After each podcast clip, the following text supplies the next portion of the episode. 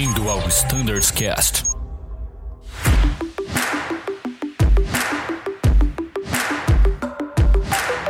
Fala pessoal, bem-vindos ao Standards Cast do A320 sobre a RST Eco. Hoje vamos comentar sobre as principais manobras e para essa conversa está aqui o comandante Braulio, coordenador de treinamento do 20. Bem-vindo, Braulio. Ô Danilo, olá pessoal, prazer estar aqui de volta. Muito bom, Braulio. Fica à vontade. É Bruno Lely, também instrutor de solo da frota. Fala, Bruno, tudo certo? Fala, Danilo. Tudo bom, pessoal? Bom dia. Obrigado a todos pelo convite aí. Excelente, então, pessoal. E falando sobre a sessão em si, é, todo treinamento que a gente faz tem um porquê, tem um objetivo. Quando a gente pensa na RST Eco, Braulio, qual seria o grande objetivo da sessão? Bom, maravilha todas elas a gente tem algum objetivo, alguns objetivos eu diria, a cumprir, quer sejam requisitos ou quer seja ganho de conhecimento, qualidade de treinamento. Vou chamar o Lely aí para poder bater um papo com a gente sobre qual seria o objetivo do ciclo eco. O grande objetivo do ciclo eco é a gente treinar procedimentos aplicados a baixa visibilidade, podendo ser RNPAR para aqueles para aquela tripulação qualificada, ou RNAV para, para os que não são qualificados RNPAR ainda, e CAT2. Associar todas essas operações ao clima frio e adverso e também aplicar as falhas previstas para esse ciclo, que são as atas 24, 31, 46 e 70, além de uma descida de emergência, né? Então, com isso a gente fecha o ciclo dessa sessão de treinamento eco. Muito legal. É uma sessão bastante completa, né, pessoal? Sem dúvida. É uma, uma das mais pesadas, entre aspas, digamos assim, que nós temos hoje, com maior quantidade de itens a serem treinados e avaliados, eu diria, Danilo. Excelente. E é aquilo, né, Braulio? Esse podcast não é um macetário, não é um guia de manobras. Então aqui a gente quer comentar um pouquinho sobre esses pontos que o Lely uh, trouxe, mas a gente não vai esgotar o assunto e com certeza a provocação aqui é, é levá-los a revisar essas atas, revisar os procedimentos para chegar na sessão extremamente preparado para tirar o melhor proveito possível daquelas quatro horas da sessão de treinamento e também a, da sessão de cheque. E antes da gente se aprofundar nas atas, é, a gente sabe que ah, por vezes, né? Por vezes não, todo ciclo a gente precisa retornar ao simulador para treinar algumas manobras recorrentes, como é o caso de Wind Shear, como é o caso de TCAS, o Lely comentou de Emergency Descent. A gente tem outros podcasts do 20 já publicados, do ciclo Charlie e Delta, e lá a gente explorou a fundo a mecânica da manobra, a, as funções a bordo, né, a hierarquia e, e divisão de tarefas, dizendo assim. Mas eu acho que a gente pode aproveitar o espaço, Braulio, para pensar quais são as maiores dificuldades e quais são os erros mais comuns que, que vocês observam do ponto de vista do treinamento na execução dessas manobras de wind shear, TCAS? Sem dúvida. Podemos sim entrar nesse, nesse foco aqui no nosso Standardcast e concordo com você, a ideia não é criar nenhum macetário, hipótese alguma. É realmente a gente bater um papo sobre os temas que serão abordados lá na Eco, para que o pessoal já possa estar mais ambientado e sempre consultando as fontes oficiais da empresa com relação a manuais, né, pessoal? Sempre no ADDocs, baixando as revisões mais atuais e estando sempre familiarizado com os materiais. Acho que então vamos começar pelos tópicos aí, pessoal. Pode ser pelo Wintier? Pode ser. Vamos lá, Wintier. Beleza, então para Eco a gente destacou um pouco algo que alguns instrutores relatam como a maior dificuldade da turma. Não si, não na execução da manobra, mas sim no pós, durante a recuperação do Wintier. Tanto é que nosso briefing nesse, nessa, nesse ciclo Eco está mais focado na recuperação em si do que a aplicação dos memory items. Né?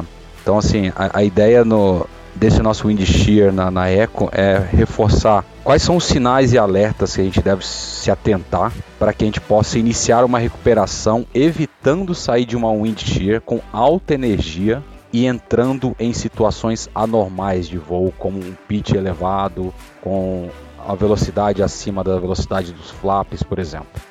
Então a gente foca bastante aí nessa wind shear, nos briefings, nos sinais que a gente tem, como indicação de vento no ND, a velocidade indicada, pitch, velocidade de subida, e a indicação de rádio altímetro. Então a, a, ideia no ciclo é realmente pegar essa parte da wind shear e dar uma lapidada nela. Essa é a ideia. Não sei se o Lely tem alguma, alguma lembrança a mais sobre esse ponto aí. Não, exatamente isso, Braulio. Uh, em complemento ao tudo que foi falado, lembrar que o nosso sistema de shear ele vai te mostrar você está em condição de mentir até 1.300 pés. Acima disso, ele não vai mais te falar que você está mentindo, mas não quer dizer que o mentir tenha acabado. Né? Você pode estar ainda sofrendo os efeitos de meu mentir. E além de tudo que você falou, então não tem mais o aviso, é, mas a minha velocidade está disparando. Com isso, meu SRS está pedindo pitch up, a vertical speed está subindo. Eu estou olhando lá no meu radioaltímetro e ele está subindo bastante. Então, é uma evidência de que eu estou fora de uma condição de mentira. Aí o FCTM ele, ele cita para a gente algumas recomendações também, que são as seguintes: evite ou não reduza é, a sua potência sem antes ter reduzido seu pitch. Se durante a sua manobra for necessário, não é que é obrigado a fazer isso, mas se for necessário, você pode aplicar full backstick. Uhum. Se você começou a sua manobra, você estava com o autopilot on, mantenha ele ligado. Agora, se você estava com o autopilot desligado, não, não, não tente ligar o autopilot durante a manobra. É, lembre também que a gente na grande maioria das vezes, a gente vai estar sofrendo efeitos de mentira em normal loss, toda a proteção do avião está mantida, né? Exato. E se porventura, durante a manobra, a gente entrar em alpha floor, o modo toga lock, colocar a potência em toga nos motores, a gente tem que depois lembrar como reverte essa situação, né? Como depois desacoplar lá o, clicar no Instinctive Disconnect Push Button para restabelecer o automatismo da potência do motor. Acho que são esses os comentários, Braulio. Legal, legal. Acho que o segredo é o gerenciamento da energia na recuperação, né, pessoal? Então, ficar bem atento a isso, ficar bem atento se você fez a manobra é, manual, a como a gente vai recuperar ali, gerenciando a energia. E é, e é exatamente o que o Lely falou. Acho que o papel do monitoring, ele é sempre fundamental, obviamente. Mas essa é uma manobra em que o monitoring pode ajudar muito o flying, observando esses skills de que a situação de wind shear já não é mais presente. E às vezes auxiliar o monitoring com algum tipo de informação nesse sentido. Por exemplo, saímos da condição, o wind shear acabou, qualquer coisa que comunique, não tem um standard callout para isso, né, Braulio? Não, Mas não com certeza vai ajudar. Exatamente. A, o, o, atualmente não existe um, um callout, acho que não deve existir um callout para oficializar uma saída do shear, mas o, igual a gente comentou no começo, sinais, né, de por exemplo mudança de vento, redução de vento, então esses são sinais positivos, digamos assim, né, para indicar uma possível melhora na situação meteorológica, né, e que o fly possa entender se por acaso ele entrou numa visão de túnel, que possa ser retirado dessa visão de túnel pelo monitor, que eu concordo com o que você falou, Danilo. Tem um trabalho essencial nisso daí, né? Na saída da recuperação da wind shear. Então, para que possa retirar o, o flying de uma possível visão de túnel e possa entender que, pô, estou melhorando e posso então trabalhar meu pitch potência, que eu acho que esse é o grande X da questão.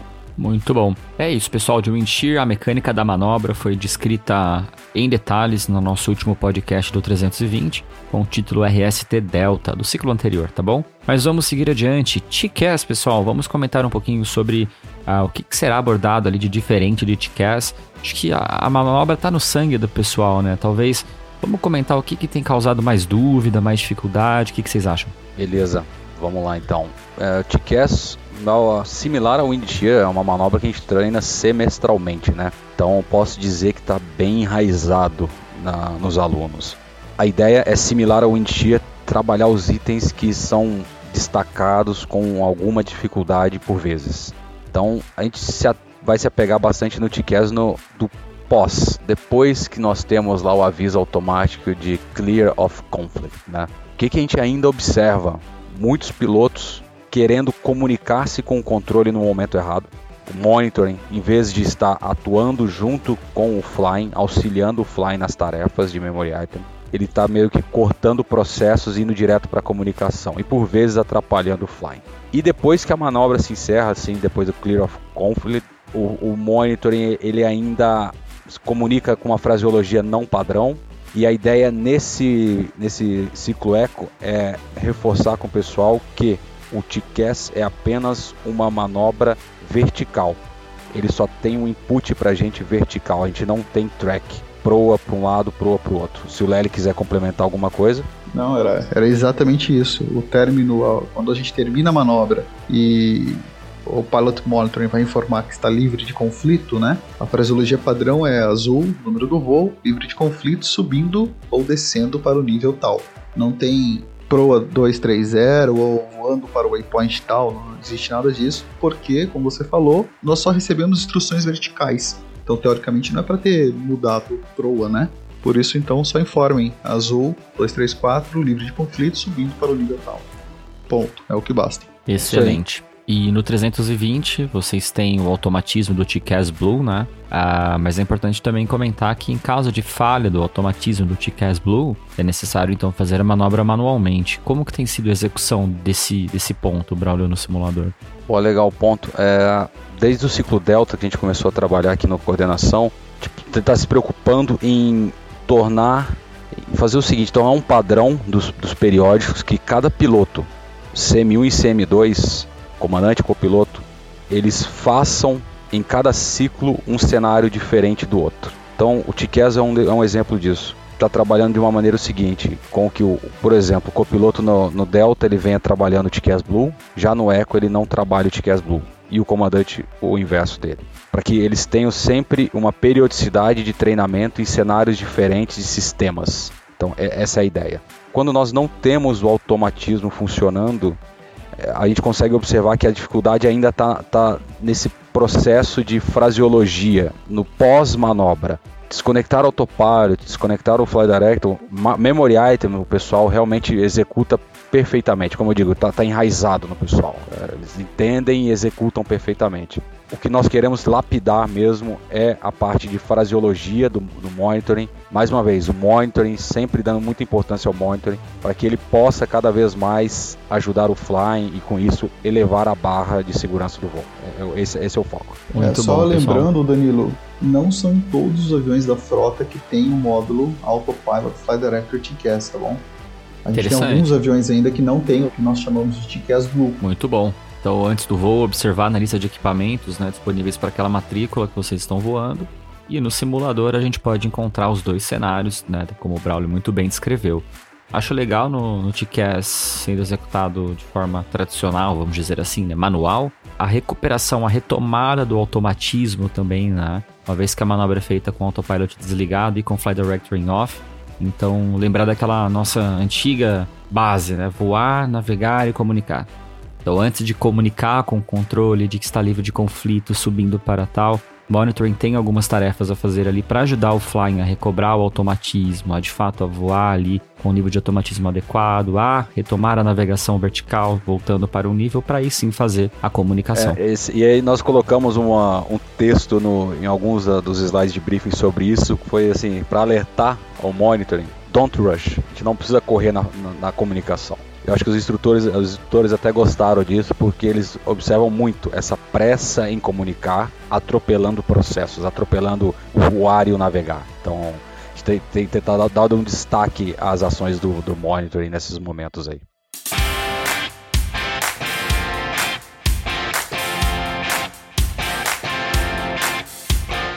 Maravilha, pessoal. Beleza, TCAS é isso. E em relação às outras manobras, é, a gente também vai ter uma Emergency Descent, é isso, Bruno? Exatamente, Danilo. Essa é uma outra manobra que devemos cumprir por requisito, né? E basicamente, Danilo, nessa manobra, a gente quer ressaltar aos pilotos que eu posso iniciar uma descida de emergência devido a uma falha na qual gerou o ICANN. Então eu posso seguir os procedimentos do ICANN. Ou eu também posso ter a falha e não ter recebido ainda um encanto. E para isso, eu vou iniciar minha descida de emergência através do QRH. O que é importante é um ou outro. Eu não preciso fazer o ICANN e depois fazer também o QRH, tá bom? Então, se a falha iniciou por uma falha, um dano estrutural, uma porta que se abriu, por exemplo, você recebeu um ICANN, pode seguir o ICANN, ou, se desejar, pode seguir o QRH da descida de emergência. Agora, se você não teve nada, o recomendável é seguir, obviamente, o QRH de descida de emergência de noite de sempre. Acho que o foco que a gente está querendo na, na ECO sobre a descida de emergência, de novo, igual, similar a Winchester Cast, treinamos todos os semestres sobre isso. Acredito que a manobra está bem enraizada, memory items, ações, step de ações, tá, todos estão cientes disso. Nós vamos falar de novo sobre isso no briefing. A ideia agora é aquele trabalhinho de formiguinha em tentar desmistificarmos leitura do manual, aqueles, aqueles duplos entendimentos, enfim. Já ouvi muito falando que a gente tem que ler um e ou outro, mas não, pelo manual é um ou outro, igual o Lely comentou. Ou é ECAN ou é QRH. Não existe uma soma dos dois. Tá? A Airbus deixa isso muito claro. Então a gente tem que fazer, já que está escrito claro, nós temos que executar isso no treinamento e em rota, se for o caso. Queria só aproveitar o tema do Emergency Center e reforçar que ainda atualmente a política da, da Uniazul, da própria operações, é que a gente não utilize as máscaras dos simuladores nem headset devido à pandemia. Então, pessoal, por mais que nós não estejamos utilizando, percam aqueles segundos de simular a busca da máscara, de estabelecer as comunicações, para só então a gente iniciar a descida de emergência. É só isso que eu gostaria de adicionar. Sensacional, pessoal. Existe uma extensa documentação sobre esse assunto, tanto no nosso MGO quanto no FCTM. Vale a pena revisar, entender melhor a, a, mecânica da execução da manobra, como o Braulio muito bem comentou, e assim a gente vai ter um aproveitamento melhor na sessão. Uh, Braulio, sabe uma coisa que a gente poderia também aproveitar aqui um gancho e, e, e trazer de informação para os nossos ouvintes? Em qual cenário essa sessão vai se passar? Em quais aeroportos os nossos pilotos podem esperar a execução de tudo isso que a gente está comentando aqui? Boa, Danilo. como comentamos lá, lá, no começo do, do Standardcast, a, a ECO é uma sessão de todo o ciclo que nós temos periódico, ela é a sessão que tem mais itens a serem abordados. A ECO ela vai se passar em São Paulo, Congonhas e no Rio de Janeiro, Santos Dumont. Então são os dois aeroportos especiais que nós temos aí, são os dois aeroportos foco dessa sessão de treinamento do ciclo Legal, e a gente sabe que não, atualmente, nem 100% dos nossos aviadores têm de fato o cheque no Santos Dumont, por exemplo, né? Isso não muda absolutamente nada, né, Braulio? Mesmo porque o cheque e a instrução em rota para o Santos Dumont requer essa sessão de simulador. Então, pessoal, se você não voa para o Santos Dumont na, na rota, na real, tranquilo que você no simulador vai ter essa vivência e vai fazer o treinamento lá, né, Braulio? Exato, exato. Não, não é requisito estar corrente ou checado em rota para que se opere ou que se treine no Santos Dumont em full flight, tá? Mas o contrário já é verdadeiro. Eu preciso passar a cada seis e seis meses, a cada ano, desculpe, passei semestralmente, digamos assim, pelo Santos Dumont para que eu possa algum dia fazer a minha instrução em rota no Santos Dumont e meu cheque liberação em rota do Santos Dumont. Isso em, falando para comandantes. O copiloto não Excelente. tem avaliação em rota para Santos Dumont, ele só tem o treinamento. Excelente, legal pontuar isso. E a gente sabe que são dois aeroportos especiais, o nosso MGO tem capítulos dedicados, então vale a pena revisar o que diz o nosso MGO. Ah, com certeza dá uma boa revisada no Airport Briefing. Não adianta ler o Airport Briefing inteiro do Santos Dumont durante a sessão, né, Braulio? A gente tá ali com outro foco. Exato. Mas estudar um pouco antes o cenário, já que é amplamente divulgado e comunicado que vai ser lá, vai trazer ganhos para todos. Legal. E como que vai estar tá a condição de tempo, meteorologia, Braulio? Vocês falaram de low visibility, né, ou algo do tipo. O que a gente pode comentar sobre esse cenário no Santos Dumont e Congonhas? Bom, esse essa RSTE, a ECO, ela vem trazendo um tema que eu acho que a grande maioria do, do pessoal já ouviu falar, mas dessa vez a gente vai explorar com mais detalhes que é o Adverse and Cold Weather. Eu vou pedir pro Larry me dar uma ajuda nesse tema aí, que ele tá mais por dentro. Boa, Braulio. Então, vamos lá. Esse tema, Adverse and Cold Weather, ele é proveniente no requisito IOSA, e a gente está dando a devida tratativa a esse requisito agora na RSTF. Então, primeiramente, vamos tentar classificar o Cold Weather, o que nós tratamos como Cold Weather. Então, lembrar que a gente tem a definição lá pelos manuais da Airbus sobre icing conditions, que é quando basicamente né, tem temperatura abaixo de 10 graus positivo com visible moisture. Depois disso, eu tenho uma condição de ice accretion, que é quando agora eu tenho gelo formado na minha aeronave, eu evidencio esse gelo através lá do, daquela probe que fica entre os para-brisas e através do windshield wiper. E tem uma terceira condição que a gente vai ver muito, a gente vê muito nos ICANNs, que é If Severe Ice Accretion. E o que, que é o Severe Ice Accretion? Pela Airbus, é quando esse gelo ultrapassa, quando essa camada de gelo ultrapassa 5 milímetros. Como que eu vou saber se eu estou com 5 milímetros ou não, né, Danilo? Ótima pergunta. 3, eu estou com 6 milímetros, é impossível. Aquela moedinha, né, de ah, duas moedinas de, de, um centavo, né, que o pessoal é. fala, né? Pô, Então, não, né? Melhor não. Não vou fazer isso, né? Então, uma, uma outra definição do mercado é o seguinte: sempre quando a gente estiver por um tempo prolongado em condição de acúmulo de gelo, em ice accretion, considere-se como em severe ice accretion. Resumindo, eu tenho icing conditions, temperatura abaixo de 10 graus positivo e visible moisture. Se eu estou calculando a minha performance, eu tenho que considerar lá, né, que eu vou ligar o engine, se eu estou né, dentro desse cenário, engine anti-ice. Agora, estou voando, estou vendo que o gelo está se acumulando na aeronave, consigo ver lá o gelo através daquela probe que fica entre os para-brisas. Eu estou em condições de ice accretion, mas não quer dizer que estou com severe ice accretion. Pelos manuais da Airbus, 5 milímetros de ice accretion, considere como severe ice accretion. Mas eu não consigo mensurar 5 milímetros. Então, se você ficar exposto por um tempo prolongado em ice accretion, considere como severe ice accretion. Excelente, eu acho que ficou super claro, Bruno. Um outro é... ponto, Danilo, que a gente vai trabalhar no briefing a gente sabe que nessa época do ano o ciclo eco ele está começando agora no final do ano, né, de 2021, mas ele vai evoluir até meados de 2022. Então a gente vai pegar o começo do inverno aqui no, no, no Brasil e voltam aquelas preocupações com gelo.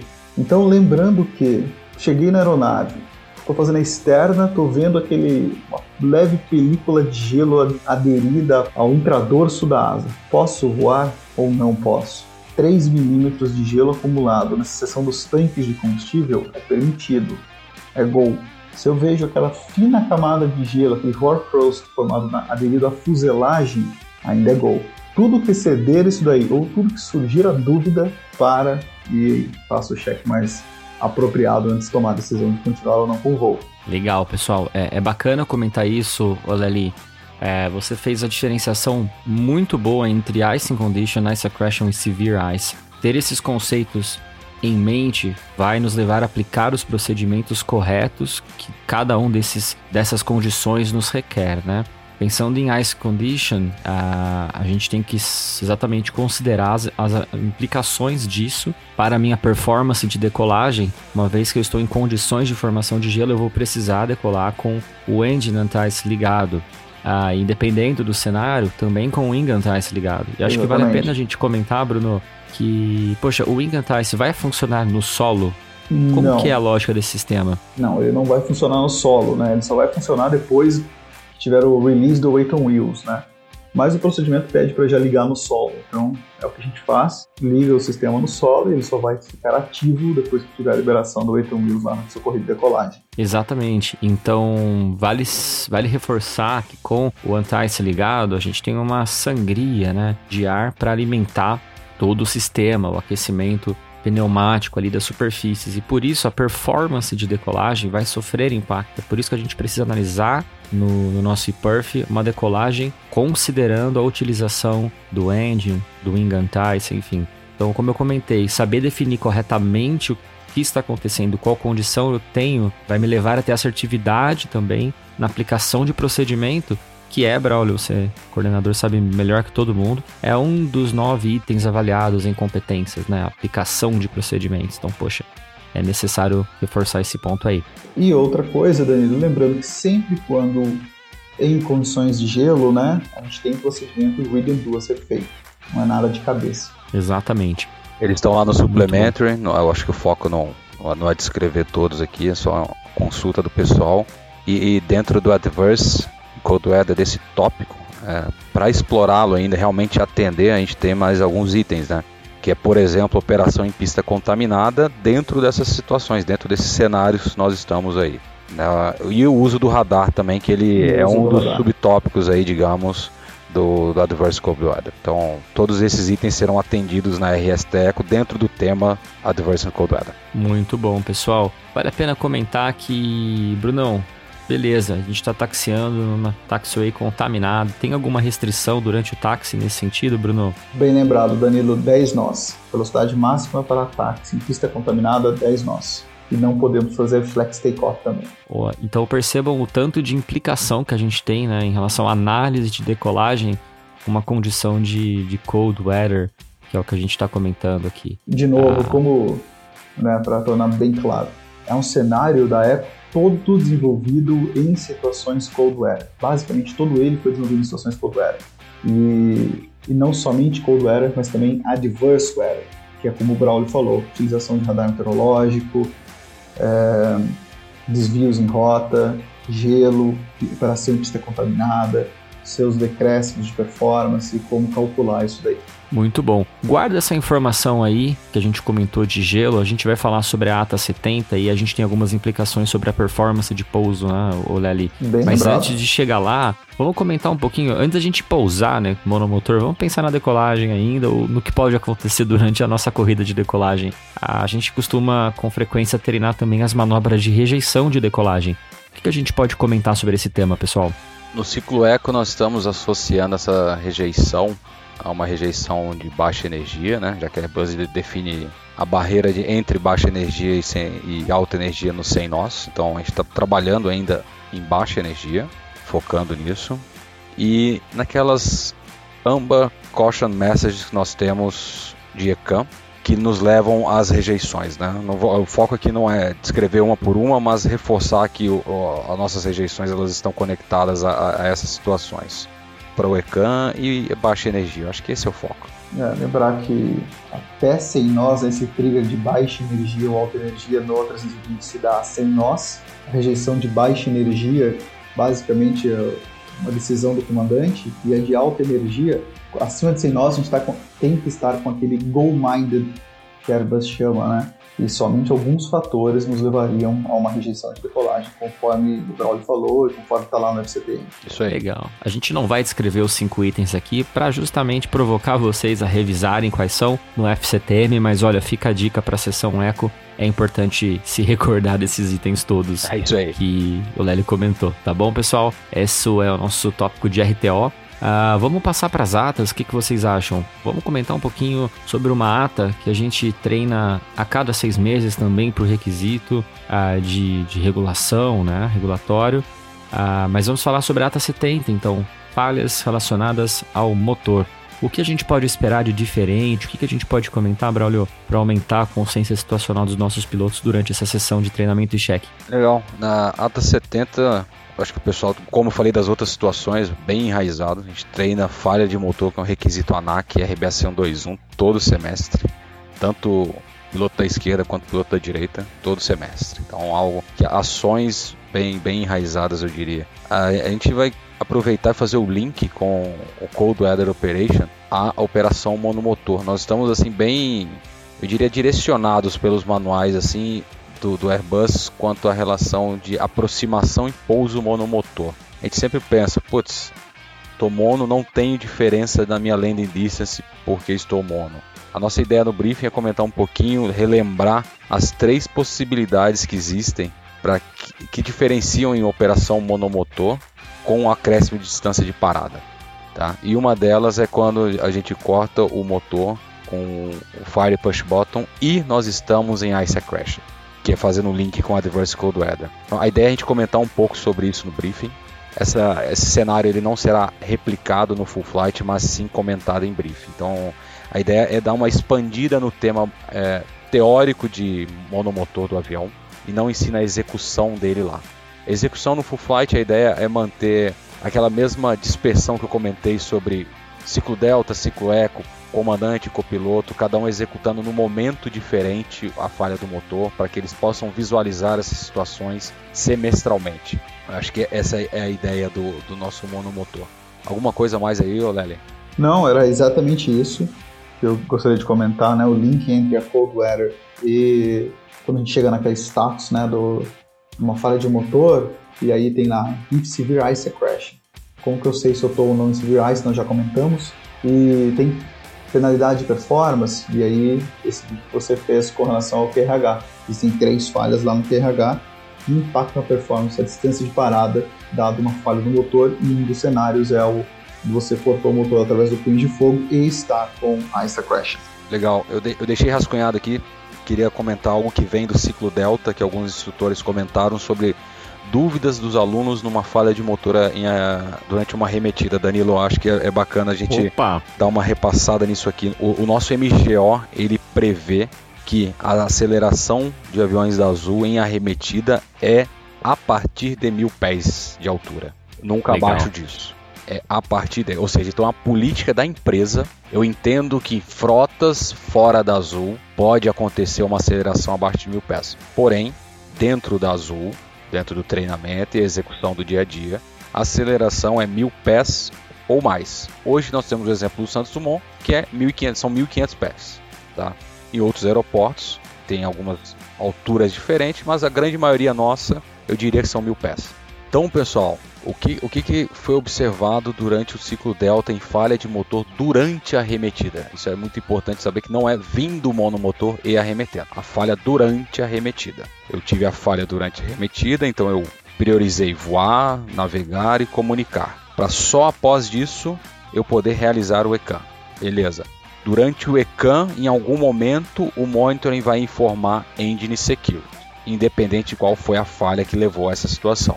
A partir deste momento, e somado a aeronave estar acima de mil pés de altura, aí sim eu posso nivelar o avião e iniciar as ações que a gente conhece. Então, só para a gente poder deixar bem claro as ações de arremetida, que no ciclo eco, fazendo essa falha durante uma arremetida, a gente teve algumas, alguns questionamentos, algumas dúvidas levantadas. Então, acho que espero que tenha ficado um pouquinho mais claro isso aí. Maravilha, excelente dica. É, de novo, pessoal, FCTM, fundamental a gente revisar o que ele fala. Lá tem tudo descrito, né, Braulio? Tudo que pode acontecer com o motor, tudo que pode acontecer durante uma decolagem, voo em cruzeiro, arremetida, enfim. Fica a dica, bora revisar o FCTM, é uma leitura muito rica. É, a gente, deve, eu pelo menos, né, no 30, gosto muito do, do conteúdo que o FCTM traz e ele, ele é praticamente idêntico ao do 20. Vale a pena a leitura, beleza? Um outro ponto, Danilo, é só relembrar que se eu já estou em condições conhecidas monomotor, considere a execução de uma engine out SID na arremetida. Ótimo. Mas somente se eu já estou em condições conhecidas monomotor. E se vai considerar, se vai executá-la, combina com o controlador também. Excelente, muito Eu bom. iria expandir essa, essa, essa situação apenas para um pequeno detalhe seguinte. Estou com condições que degradam a minha performance de arremetida. Ponto. Não, não seria só o monomotor, mas puta, ba- baita link aí, Lely, com considerar a EOCID. Não é uma obrigação. O MGO hoje deixa em aberto para a escolha do piloto em comando essa situação, desde que seja coordenado com a TC. Ponto. Excelente, então, pessoal, sensacional.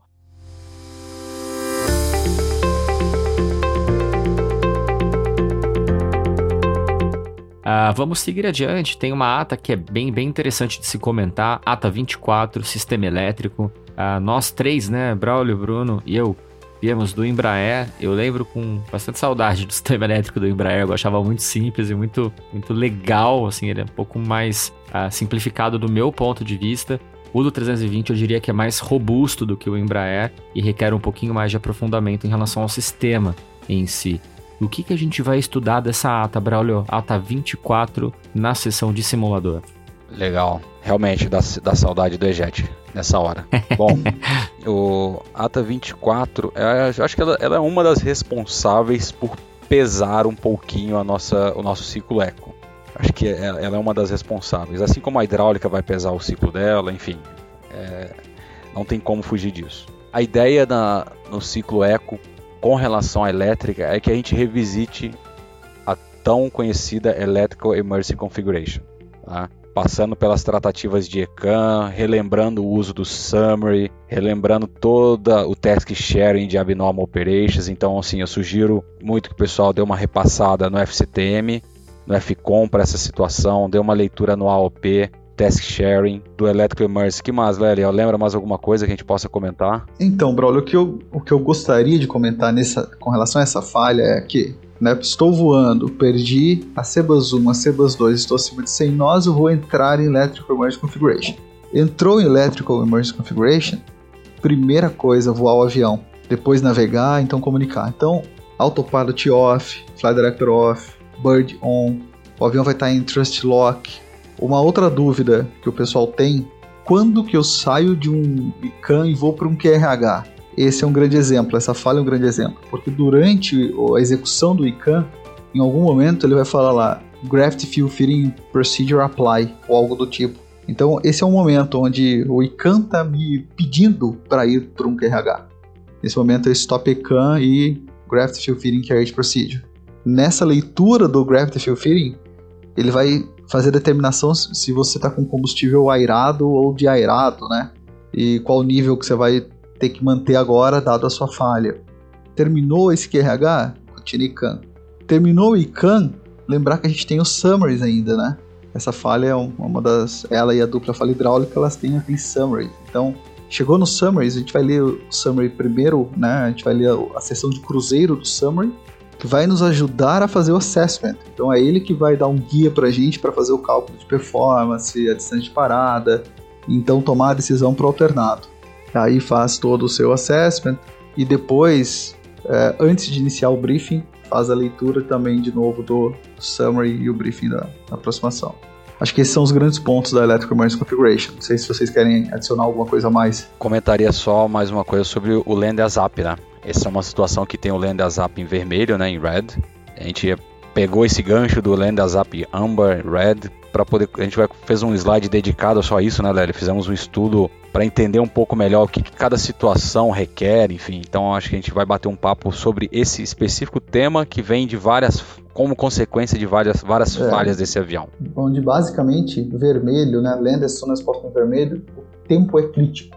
Né? Eles chamam de time critical, né? Então, land in the nearest airport where a safe landing can be made, né? Então, cara, talvez ele não seja a melhor estrutura comercial para você pousar esse avião, mas o tempo é crítico e se ele couber na pista for um local seguro para o seu pouso, pensando que você consegue chegar em uma infraestrutura aeroportuária, é, aqui no voo do 20 é o que vai acontecer, mas no 30 a gente tem essa preocupação, às vezes a gente está cruzando a lagoa. Então, é, lembrar então, dessa, desse cenário, né? O pessoal fez um estudo muito legal aqui, o Danilo, sobre o Lenderson Possible in Red ou em Amber, conforme o, o Braulio comentou, e basicamente, quando eu tenho um Lenderson Possible in Red, eu considero aeroportos não rotineiros.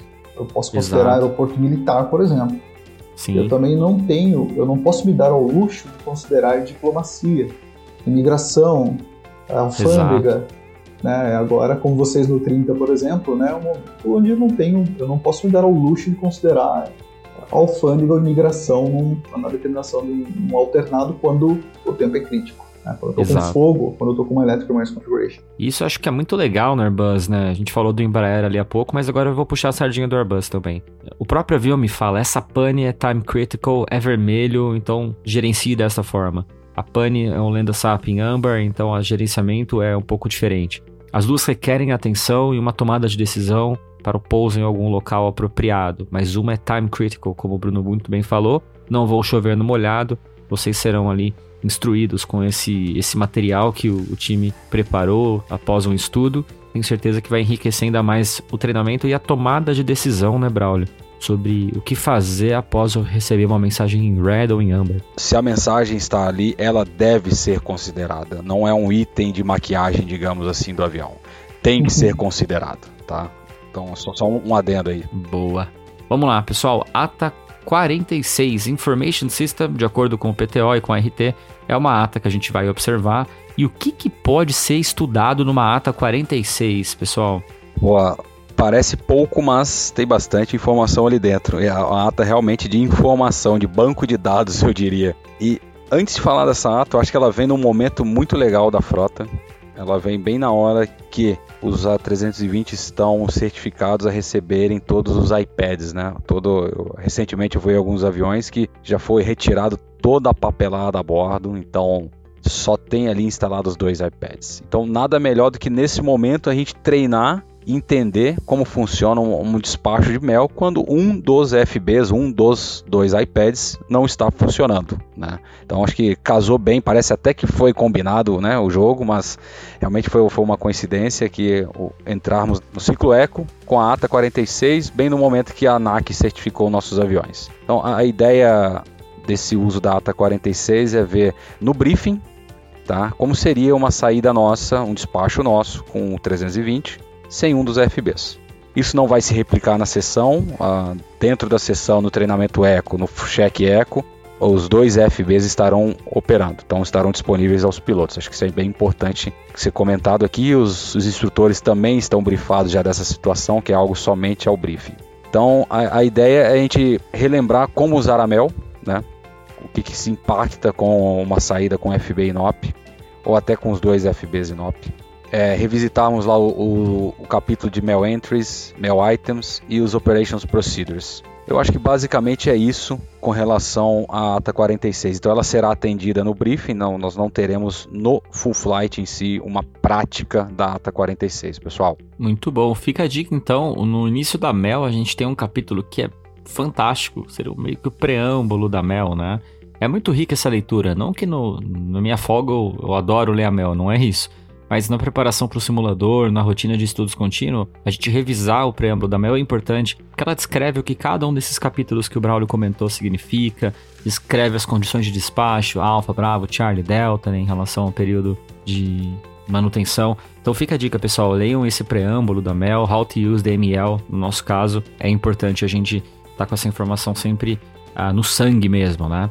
Sim, executar direitinho esse despacho. Eu, de novo, trazendo o EJET aqui para a conversa, eu acho que, o, eu acho que o Mel da, do 320 ele, ele tá muito mais conectado num FCON e FCTM do que a gente tinha o Mel do EJET junto com o SOP lá. A gente tem muita informação operacional dentro de Mel nesse avião, então assim, é, é muito importante estar bem familiarizado com esse manual. Excelente, pessoal. E a última ata que será estudada nessa sessão será a ata 31, Indicating and Recording. O que, que a gente vai ter de diferente nessa ata, pessoal? Não, essa ata é uma ata simples, né, Danilo?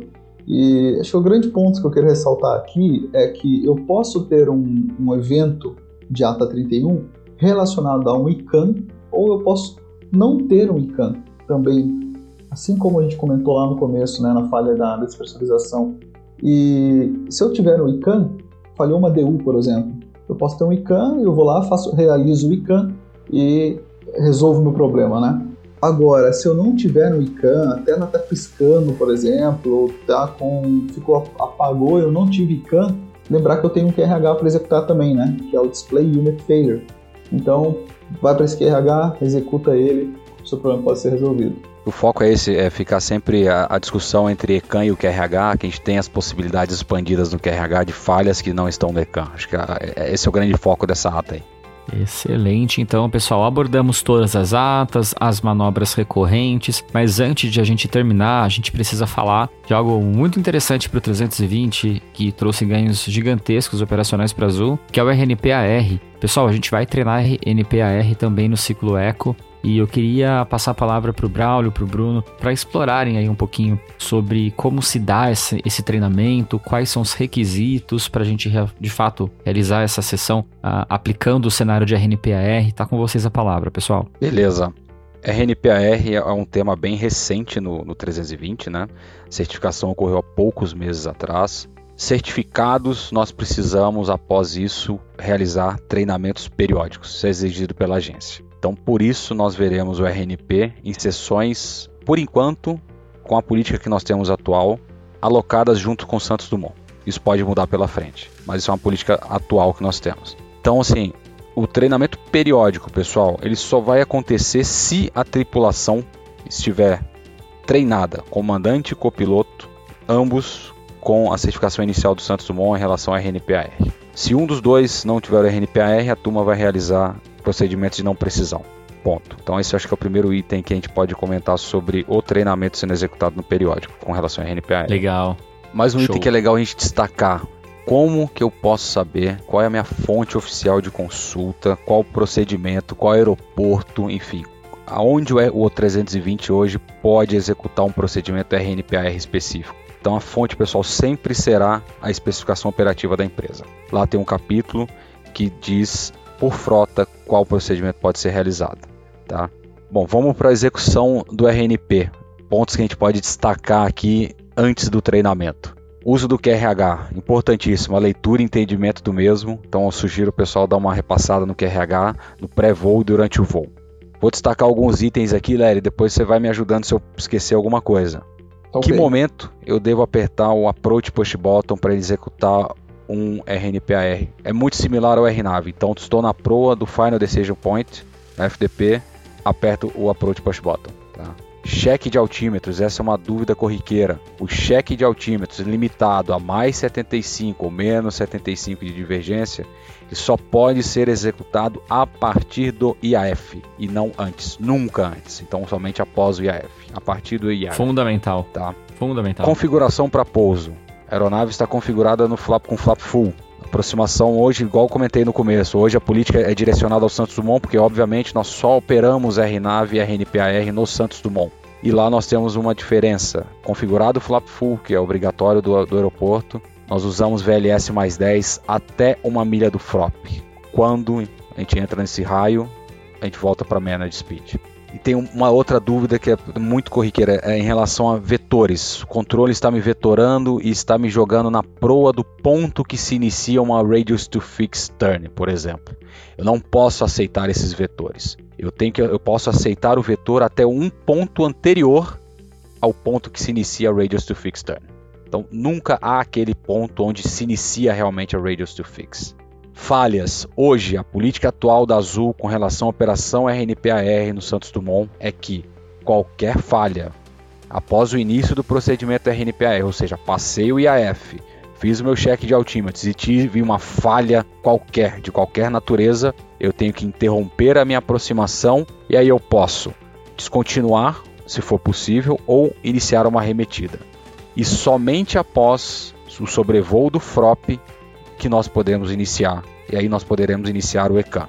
Se for possível uma nova aproximação, ok, a tripulação faz uma nova aproximação, se não, inicia uma alternativa, segue para uma alternativa.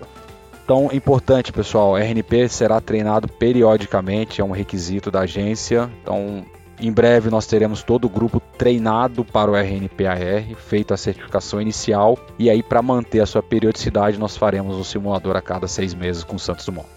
Por enquanto com o Santos Dumont. Excelente, pessoal. Falamos bastante, hein? Falamos de todas as atas, de todas as manobras, as principais dúvidas. Eu acho que ficou extremamente claro. Esperamos que esse material ajude, né, vocês que nos ouvem, a se prepararem para o simulador. Como a gente comentou, não é um macetário, é apenas um bate-papo entre colegas para que a gente consiga provocá-los ao estudo mais direcionado daquilo que vai ser cobrado e aquilo que vai ser, acima de tudo, treinado nesse ciclo eco, né? Ah, quero agradecer a presença do Braulio. Braulio, obrigado pelo seu tempo e o espaço está aberto para você deixar uma mensagem final para os nossos ouvintes. Oi, Danilo. É, eu agradeço também vocês aí pela atenção. Acho que esse formato aqui é, é bem bacana para atingir bastante o grupo, para que eles tenham acesso a algumas informações junto com a gente. Eu quero agradecer a todo o grupo de instrução do 320, todos os instrutores, examinadores, APT, sala de aula, full flight, todos vocês que têm me dado um grande apoio nesse começo do, meu trabalho aqui no 320. Tem sido, tem sido meses de trabalho constante tentando atualizar o material. Vocês verão agora no ciclo eco todo um material repaginado. A ideia é que tenha mais interatividade na sala de briefing, que a gente possa realmente agregar mais conhecimento a vocês.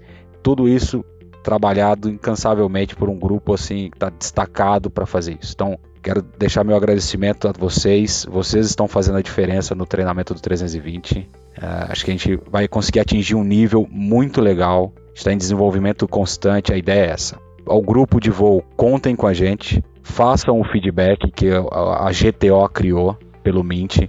Escrevam o que vocês acham que podem mudar. Se vocês quiserem mandar um e-mail diretamente para coordenacão.a320, escrevam o que pode mudar. A ideia nossa é que a gente possa atualizar sempre para melhorar e sempre focado em vocês, no grupo. Esse é o ponto. Muito obrigado, pessoal. Contem com a gente. Obrigado, Braulio. Bruno, palavras e considerações finais, está contigo. Ô, Danilo, eu agradeço a oportunidade de participar desse Standardcast, foi muito legal. Ao Braulio também. Eu espero que todo o grupo, assim como o Braulio falou, Danilo, aproveite esses novos materiais. Foram longos períodos de elaboração, de desenvolvimento tem muita coisa mudando, muita coisa nova que está chegando. Nível, o treinamento, com o apoio de toda a gestão da empresa, o treinamento está melhorando muito. É uma curva exponencial de melhoria. Eu acho que todo o grupo vai poder desfrutar dessa nova etapa do treinamento na 320, cara. Muito obrigado de novo pela atenção. E até a próxima aí, Danilo. É isso aí, pessoal. Obrigado, Bruno. Você que nos ouve, se ficou com alguma dúvida, envie um e-mail pra gente. Vocês conhecem o endereço. Até uma próxima e tchau!